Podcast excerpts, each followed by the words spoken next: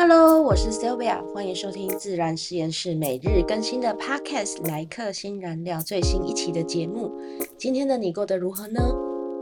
我们今天这期节目呢，是来自听众 Herdy 的提问。他的问题里面是提到说，我们该如何减少自我内耗或是高标准对待自己这件事情？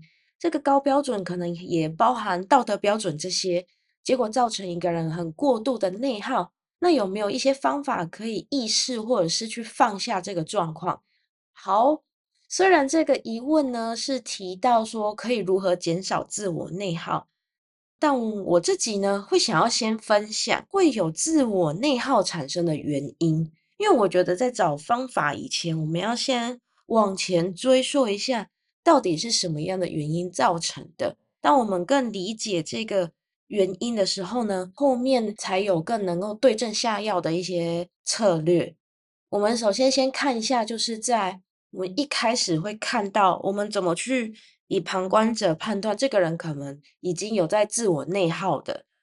第一个，他可能自我期望太高；第二个，他有过度的完美主义；第三个，他会害怕失败。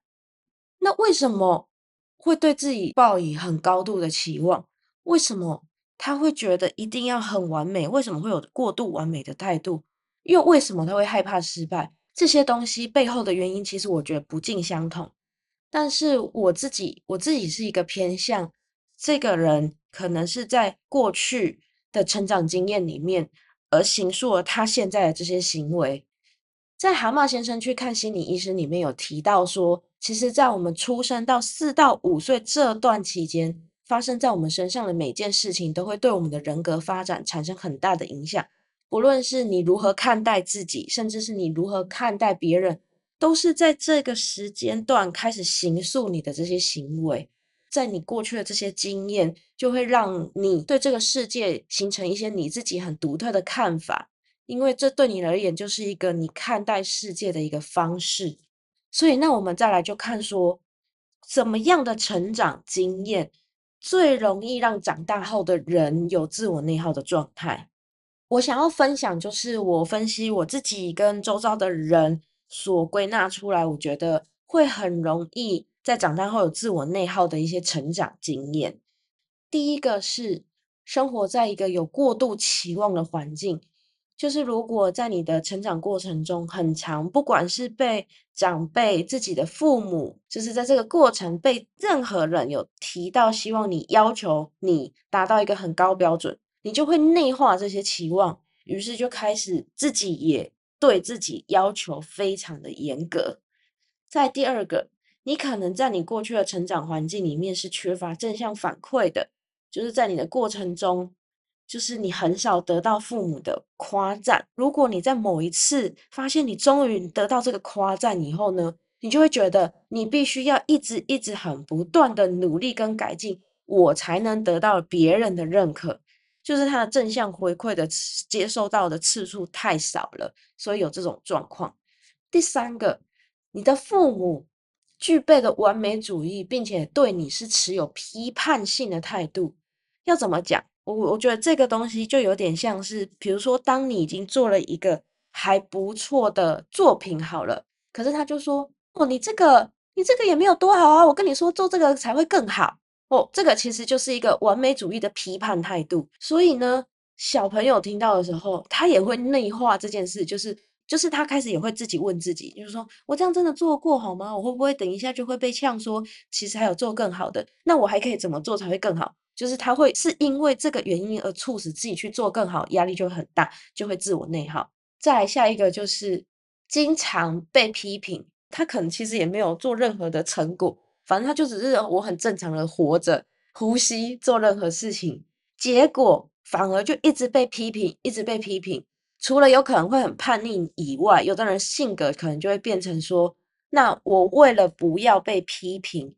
我想办法过度在要求自己，再最后一个就是你可能处在一个竞争压力非常严重的环境，这不管是同才或者是亲戚，或者是自己家庭以内，比如说你们是双胞胎，年龄非常的接近，你可能会有竞争的压力，或者是你的姐姐哥哥在当下那个时候表现很好，所以被自己的父母拿来比较，而你也有竞争的压力，或者是亲戚表现的太好，你的父母不经意的说：“你看他这个考试考得多好，邻居考试考得多好的情况下，你就会觉得我必须要超越这些人，父母才不会提起这些人来比较我，我才能确定我有价值。”我觉得父母提这些人，就是他们觉得那些人更有价值，而我还没有达到他们期望的价值，所以就更容易产生自我内耗。以上是会比较容易产生自我内耗的一些成长经验。那我们要怎么去判断我们现在是不是其实已经在自我内耗了呢？我觉得可以分四个面向。第一个呢，我们可以先看行为上面，你会不会过度的工作？比如说，不断的加班，反而让自己没有放松跟休息。但是你可能还会想说，哦，工作真的很累很累啊，我不想。可是你还是这么做了。你会不会其实有一点过度的完美主义？就是在你的工作或日常任务上面，你可能会觉得这一点小错误我也没办法接受。比如说袜子穿错颜色，然后你可能说。哎，这样不行啊！这样做不可以啦，这样子很不好看，这样搭配不好看。或者是发现其他人在一些事情处理上有一些小小的失误的时候，你也会觉得这件事情是很严重的，就是太极端的完美主义。还有就是，你其实已经投入了大量时间跟精力，却发现你反而效率是降低了的时候，你有可能就是也已经在自我内耗的路上。这个是行为上面的一些征兆。再是我们的思绪上面的征兆，你会不会常常对自己进行严厉的自我批评，去批评自己是没有能力或没有价值，去质疑自己？你会不会很容易害怕自己犯错或失败，担心被批评？因为你认为这件事情就是视为是一个个人没有能力的标签。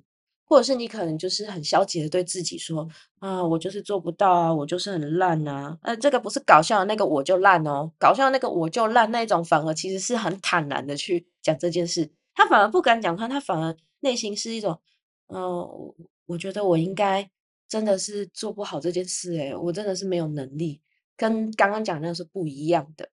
再就是你会不会过度焦虑？就是你在面对一些新的任务的时候，你会非常非常非常有焦虑或压力，就觉得压力好大哦。这个新任务我做不好怎么办？大概是这种感觉。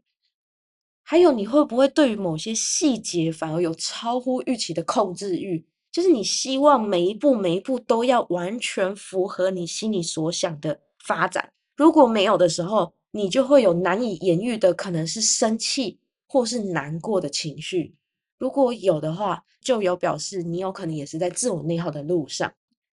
再来呢，就是你的情绪的部分。情绪上，你有没有发现自己容易比较容易激动或抑郁，或者是情绪会比较波动？你会突然很开心，可是你又突然会很生气。